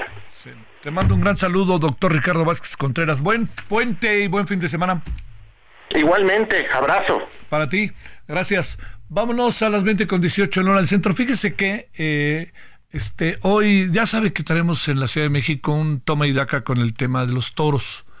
Entonces se, celebró una corrida el domingo, luego una juez las volvió a prohibir y hoy otra vez se abrió que sí se pueden llevar a cabo las corridas de toros. ¿no? Entonces, eh, pues andamos en eso. Eh, hay mucha controversia, mucha polémica. las redes están llenas de eso, hay debates en todos lados, en los medios de comunicación. Eh, yo le confieso que, que, se lo diría así, cuando su servidor vivía en la calle de Cincinnati. La calle de Cincinnati es la colonia Nochebuena. Vivíamos a dos, tres calles de la Plaza de Toros y a cuatro del Estadio de la Ciudad de los Deportes. Entonces nuestra vida de, domingo en la tarde era mucho cuidar coches, ¿no? Porque se colocaban en doble y triple fila, era, era una, una anarquía total. O de plano, pues este, no había estacionamientos, etcétera. Pero las corridas auténticamente se llenaban la plaza, se llenaba, la temporada grande se llenaba. Y nosotros teníamos un buen amigo que ahí trabajaba vendiendo cerveza, Pepe la Bruja. Y entonces, por alguna razón, el, el Pepe nos metía a los toros. Y entonces muchas veces, muchas veces fuimos a los toros. Tenía otro amigo, Fernando, que también iba mucho a los toros. Entonces íbamos a los toros. Y era, digamos, era, era como una actividad de domingo en la tarde. Y luego se iba toda la gente y ya nos quedábamos en la plaza y veíamos, bajábamos al ruedo. Era todo como muy, muy este, pues era muy de la época, ¿no? Eh, al paso del tiempo, pues uno va tomando conciencia de muchas de las cosas. No le entendía al toro, no sé, sé más o menos que pues, hay que torear y todo esto y cuando se ve bonito y cuando no. Pero este, después de algún tiempo hablar con mucha gente, yo empecé a tener una especie de distancia con los toros. Y este y pues bueno, fui aprendiendo de otros, escuchando a muchos. He platicado el tema con Beto Morrieta varias veces. He platicado el tema con algunos toreros y es una es muy difícil poder tener un criterio en términos de la fiesta, la cultura, etcétera, y oponerse a ella.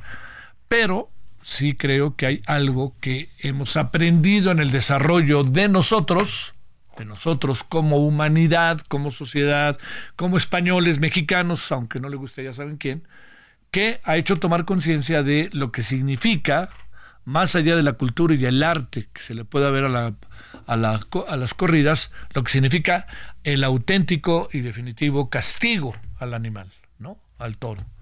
Muchos dicen, pues es que son toros que nacieron y crecieron para eso. Sí, pues a lo mejor tendríamos ahora que hacer que nazcan, crezcan para otras cosas, ¿no? No para eso. Entonces yo entiendo la controversia, ¿eh? me parece muy buena porque he escuchado voces. Rafael Cardón, el otro día que hablamos con él aquí, nos dijo cosas sumamente interesantes. Una sola vez pude platicar con Manolo Martínez, que la última corrida que fui fue la despedida de Manolo Martínez, que me parecía que la, la, estaba como en éxtasis la plaza. Y no se diga el torero, ¿no? Pero al, al, paso del tiempo, quiero reiterar, pues me fui dando cuenta, gracias a gente que tomaba conciencia, etcétera, no los partidos verdes, ni de broma, ni lo tomo en cuenta, sino gente que defiende los animales, gente que te hace consciente de las cosas, lo que uno sabe que está pasando, las polémicas en España, e incluso en otros países, en Perú mismo, y entonces, pues la conclusión que llego es que ya llegó el momento, ¿no? Yo creo que ya llegó el momento de buscar auténticamente una alternativa dentro de esa misma fiesta a lo que está pasando.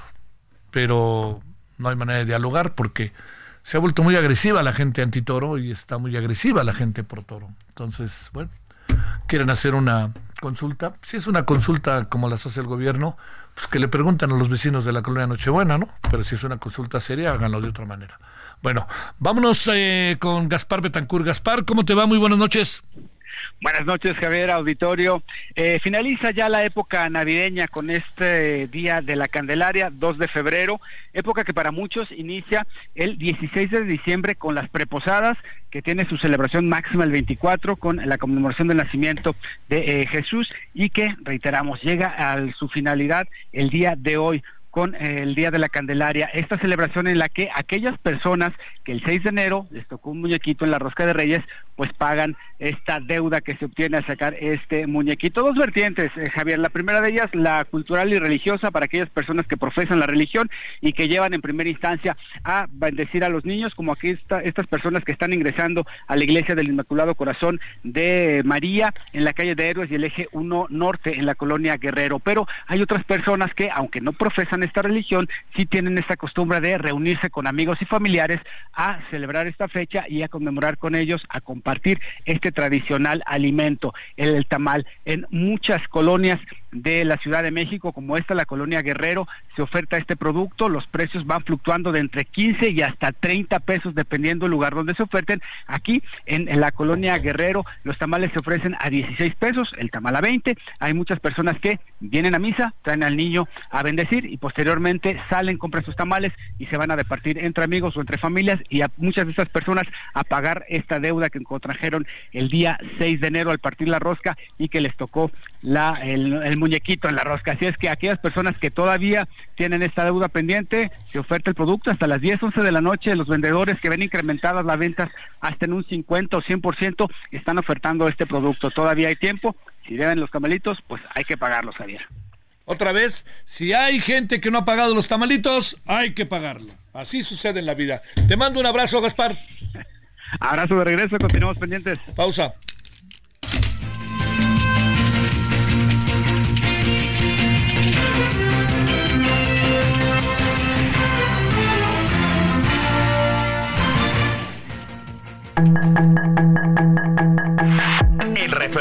Informativo regresa luego de una pausa.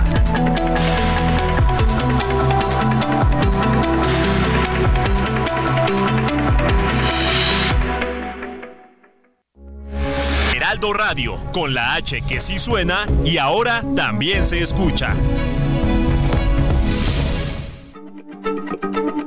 Heraldo Radio, la H se lee, se comparte, se ve y ahora también se escucha.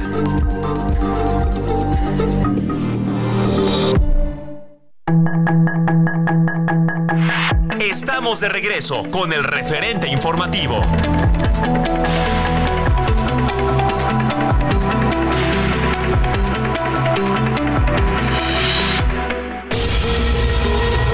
jefe del buró político del grupo terrorista Hamas, Ismail Yanigé, pidió este viernes tras días de negociación un cese total de los combates en la franja de Gaza con el fin de garantizar un acuerdo serio para la liberación de rehenes y aseguró que la yihad islámica palestina que también opera en el enclave exige lo mismo. El diario israelí Haaretz reveló que el gobierno de Benjamin Netanyahu prepara una propuesta de tregua en la franja de Gaza que podría durar hasta 142 días, a cambio de la liberación diaria de todos los rehenes en poder de Hamas y que en una primera etapa liberaría a 35 cautivos, en concreto mujeres, ancianos y enfermos, en un periodo máximo de 35 días. La Audiencia Nacional de España pidió a las autoridades de Israel que remitan toda la información que hayan recabado sobre la autoría y reivindicación del ataque perpetrado por la organización terrorista Hamas el pasado 7 de octubre, en el que dos ciudadanos españoles fueron asesinados y desencadenó la guerra en la franja de Gaza.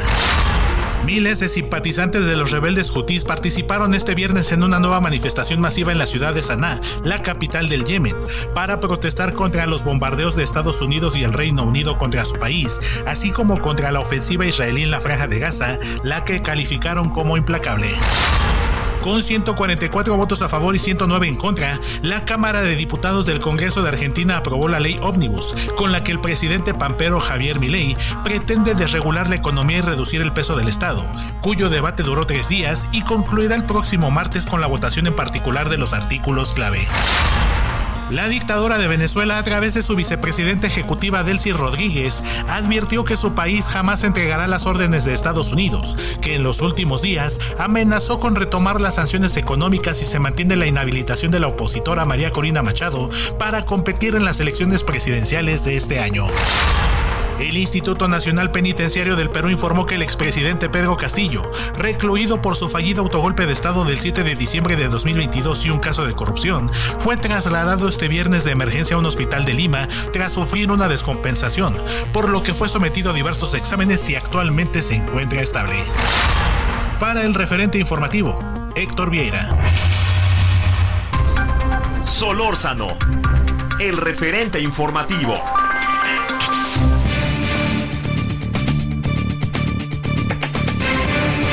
Vámonos a las 20:35 entonces en la hora del centro. Le agradecemos al doctor Francisco Holguín Sánchez, líder médico de oncología. ¿Cómo estás, doctor? Muy buenas noches. ¿Qué tal? Muy buenas noches, a ver, Muchas gracias por tu espacio y saludos a tu auditorio. Gracias por tu participación. A ver, este, ¿cómo, cómo tendríamos que, que hablar hoy del cáncer? Este, hemos tomado como muchas medidas, los que antes este, no nos importaba tanto el sol por nuestras actividades o por, por, por el deporte, lo que fuera, o porque te tirabas como ahí lagartija, o porque fuiste, todos hemos ido tomando conciencia, ¿no? Todos hemos ido tomando conciencia. Pero la pregunta que, que, te hago es, ¿cómo, ¿cómo deberíamos de ver hoy precisamente este el cáncer? ¿Qué le pasa a la gente que tiene cáncer? Nomás de ver yo gente que conozco que tuvo cáncer, híjole, otros, unos que se murieron del sufrimiento. A ver, lo humano, claro. lo humano, mi querido doctor. Claro, mira, muchísimas gracias por, por la pregunta. Y, y justo, eh, ¿qué, ¿qué, se ha hecho? ¿Qué se hace? no Yo, yo creo que el primer punto es, todo esto viene porque el día 4 de febrero se conmemora el Día Mundial de la Lucha contra el Cáncer.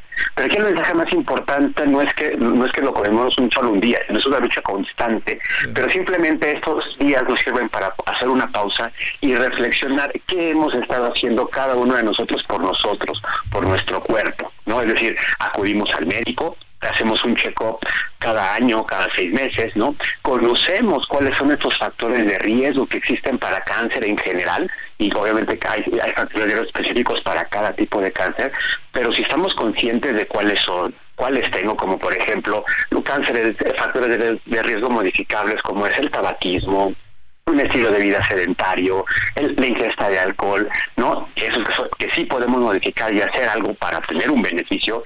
Y los no modificables, por ejemplo, como ocurre en el caso de la mujer, que mujeres que tuvieron su primera menstruación en etapas muy tempranas, edades muy tempranas, antes de los 12 años, su última menstruación o regla, conocida como la menopausia, después de los 50, que implica una exposición a los hormonas estrógenos que favorece el cáncer de mama. Entonces, solo pongo aquí algunos ejemplos para decir qué tanto hemos hecho nosotros, ¿no? Como, como individuos, la comunidad médica, justamente para concientizar. Entonces, por eso es importante este tipo de espacios para que la gente haga autoconciencia y diga qué he hecho, qué no he hecho.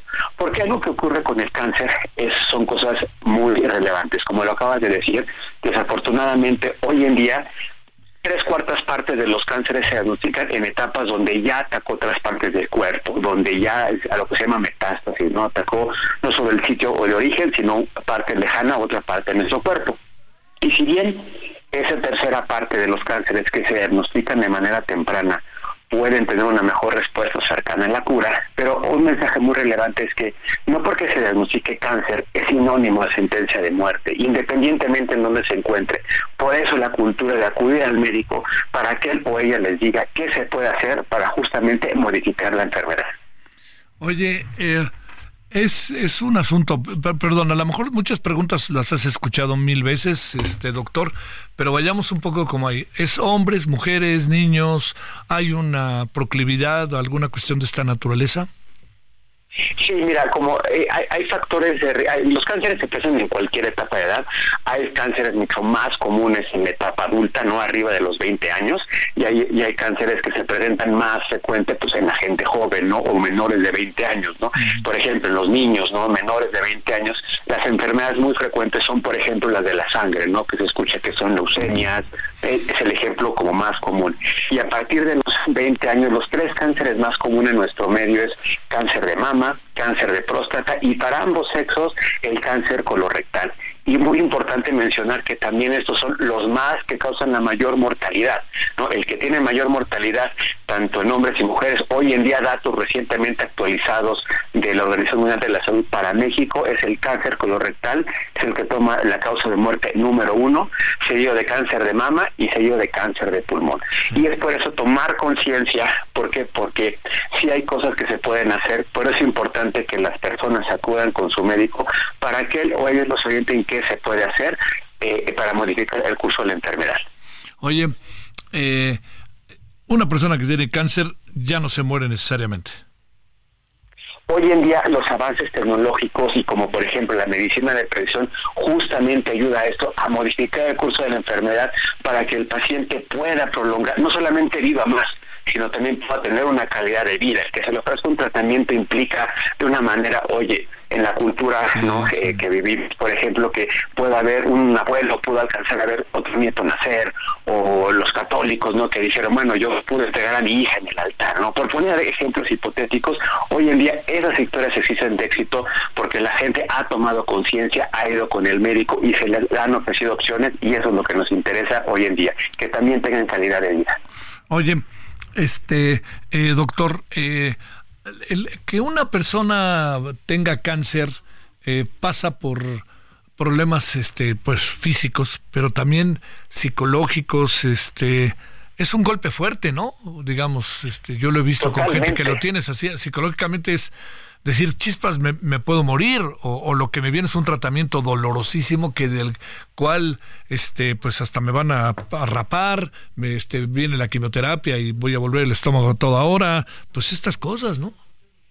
Mira, y justamente eh, dos puntos muy importantes a, lo que acabas de mencionar.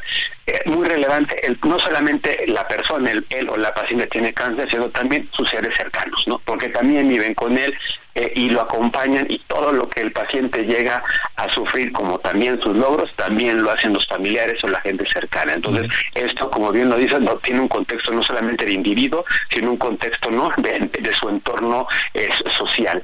Y muy importante también, por eso hoy en día con los avances y con la medicina de precisión, justamente también es desmistificar estos temas de los tratamientos. Si bien hoy en día lo que todo el mundo escuchamos los tratamientos, no hoy en día para cáncer, como lo que es la quimioterapia, que también ayuda eh, a, atacar el cáncer, pero también ha, evolucionado. La medicina de depresión nos ha ayudado justamente a que existan, que a un paciente se le dé un diagnóstico mucho más, mucho más certero en el momento correcto para el tratamiento específico y así cambiar el curso de la enfermedad. En pocas palabras, un traje sastre o como se conoce en, otros medios, la medicina personalizada.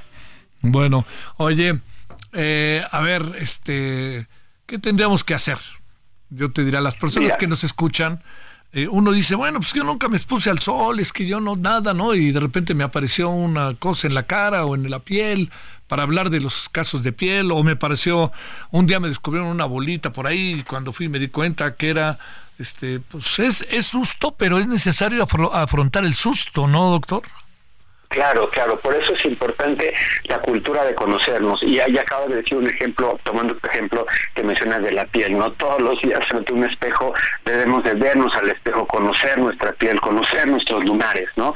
Para decir, mira, aquí tengo sus lunares, ah, mira, este ya no es, es uno nuevo o este ya cambió de características.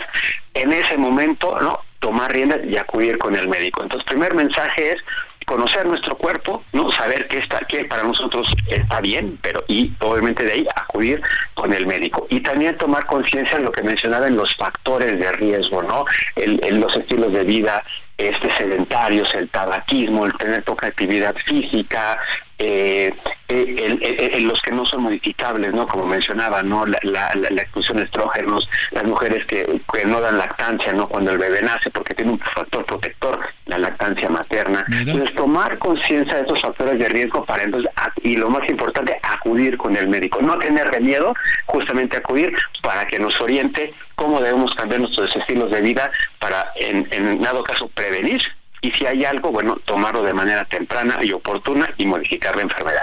Bueno, oye, este, por último, doctor, este, a ver, eh, eso es el ciudadano. Las políticas públicas, las políticas de salud de este país están en esta vía de muchas de las cosas que nos dicen. De repente, inevitablemente sale el tema de los niños de, de, este, de los niños con cáncer, etcétera. Correcto. Sí, hoy en día justamente, eh, bueno, cada vez afortunadamente se está tomando más conciencia en la comunidad médica, el gremio médico, no solamente el médico oncólogo, el cirujano oncólogo, el radiooncólogo, que es quien ve y trata a estos pacientes, sino también los médicos de primer contacto, ¿no? Los médicos, u otros médicos asociados, no especialistas, medicina interna, cirugía, todo el mundo empujamos esta voz y estamos ayudando a que los pacientes se concienticen para que justamente acudan, ¿no? Y bueno, lo más importante es que acudan al médico ¿no? Y para que esto obviamente podamos modificar el curso de la enfermedad y eh, seamos una población mucho más sana. Mm. Te mando un gran saludo, doctor, que eh, seguramente este el, domingo sea un buen día, ¿no? Este en términos de más conciencia y más cosas, ¿no? Pues, este que yo creo que eso es algo muy importante. Doctor Francisco Holguín Sánchez, gracias, doctor. Gracias, muchas gracias. Buenas noches. 20:45 en la hora del centro es viernes 2 viernes 2 de febrero. Solórzano, el referente informativo.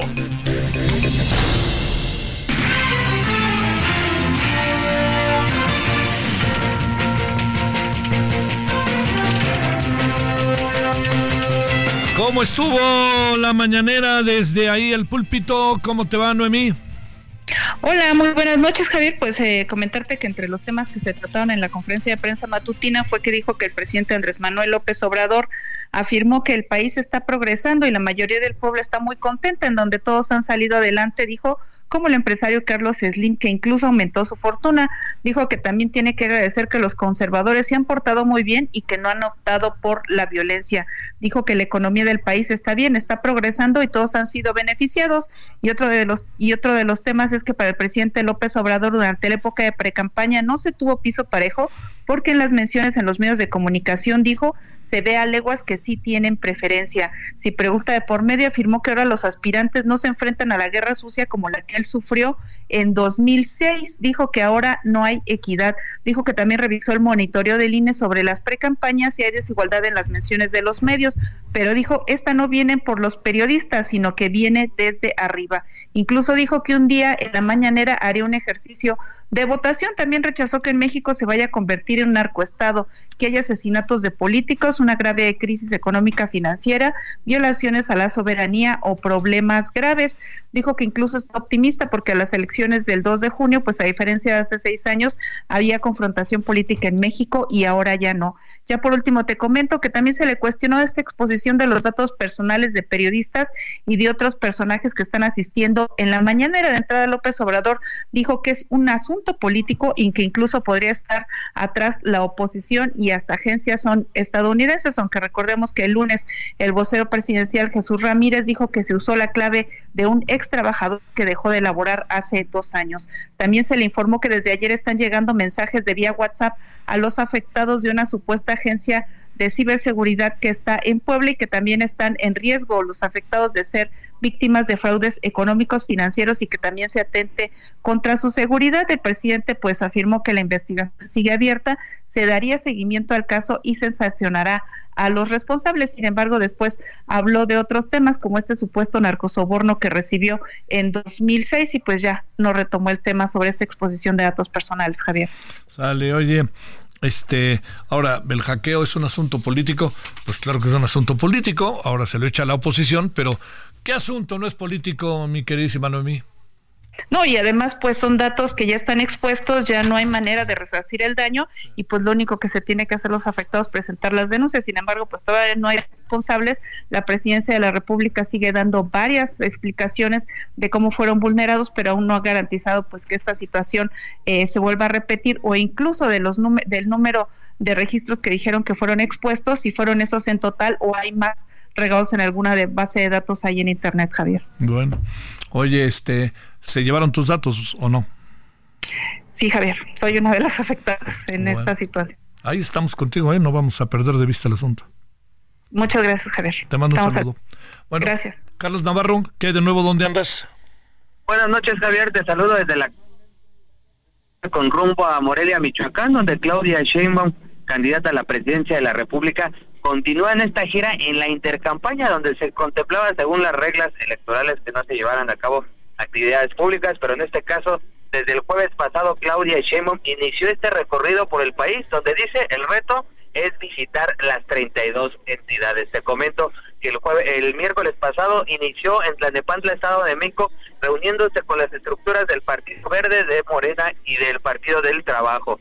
Ayer acudió a Zacatecas y Aguascalientes replicando este modelo de eh, reuniones privadas y también eh, paneles con medios de comunicación, así le llama a este modelo que es prácticamente una conferencia de prensa. Hoy estuvo eh, primero en San Luis Potosí y nos trasladamos acá a Guanajuato y se contempla Javier que mañana acuda a Morelia, Michoacán por la mañana, por la mañana tenga un evento ahí con las estructuras y por la tarde esté acudiendo a Jalisco para participar en estos diálogos por la transformación allá en Zapopan y el domingo estará en Nayarit y después en Colima, ocho estados en cuatro días en esta gira en intercampaña. Javier está posicionando temas que realmente no la comprometan según las reglas electorales, hablando principalmente temas coyunturales. Por ejemplo, en Guanajuato habló del tema de la inseguridad y la coordinación que debe haber tanto en instancias locales como federales. Así está llevando la intercampaña Claudia Sheinbaum, Javier. Saludos, Carlos. Buenas noches. Hasta luego, buenas noches. Vámonos a los deportes. Los deportes con Edgar Valero, porque el deporte en serio es cosa de expertos.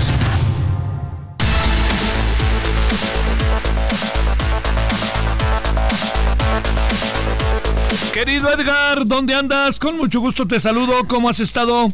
Muy bien, muy bien, mi querido Javier, gracias. Yo también te saludo con mucho gusto, mucho afecto.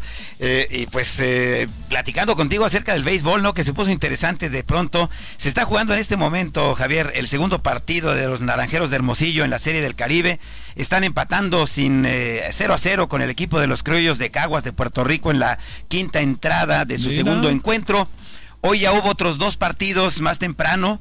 Eh, los federales de Chiriquí, este equipo de Panamá derrotó 7 por 3 a Curazao, que nos venció ayer, mientras que los eh, Tigres de Licey, los Eternos de Dominicana, derrotaron 5 por 4 a el Rivas de Nicaragua.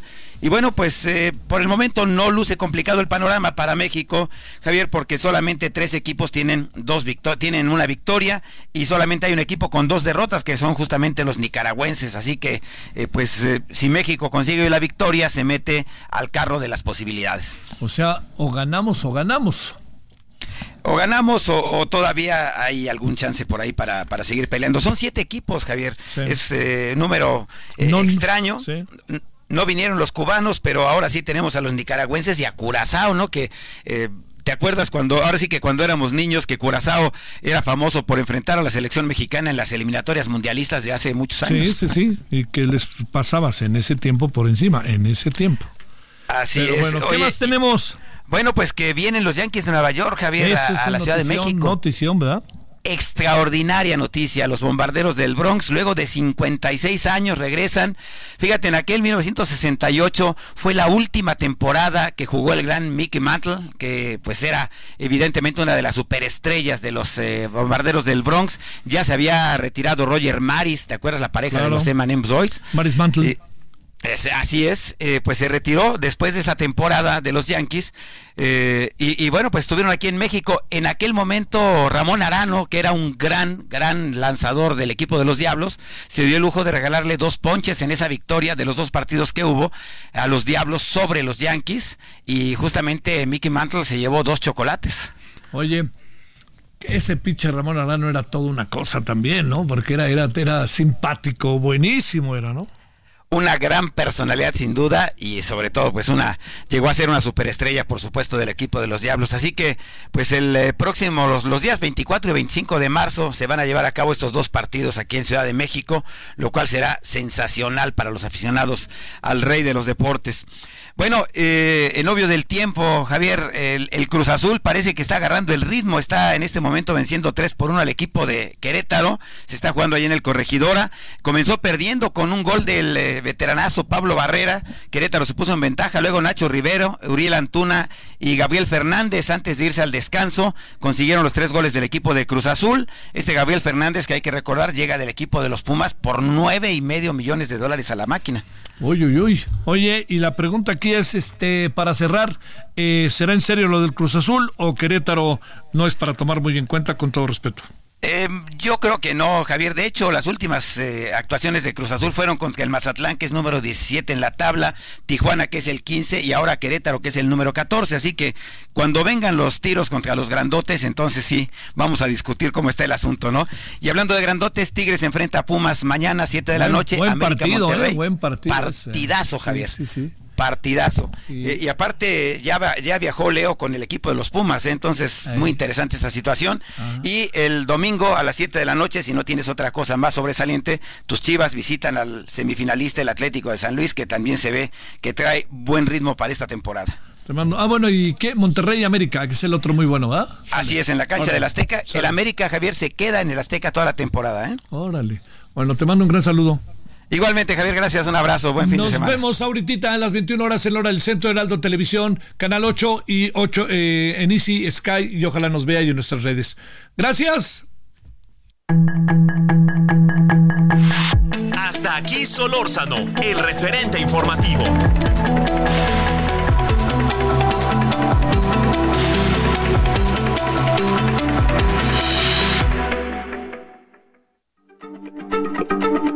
Heraldo Radio, la H se lee, se comparte, se ve y ahora también se escucha.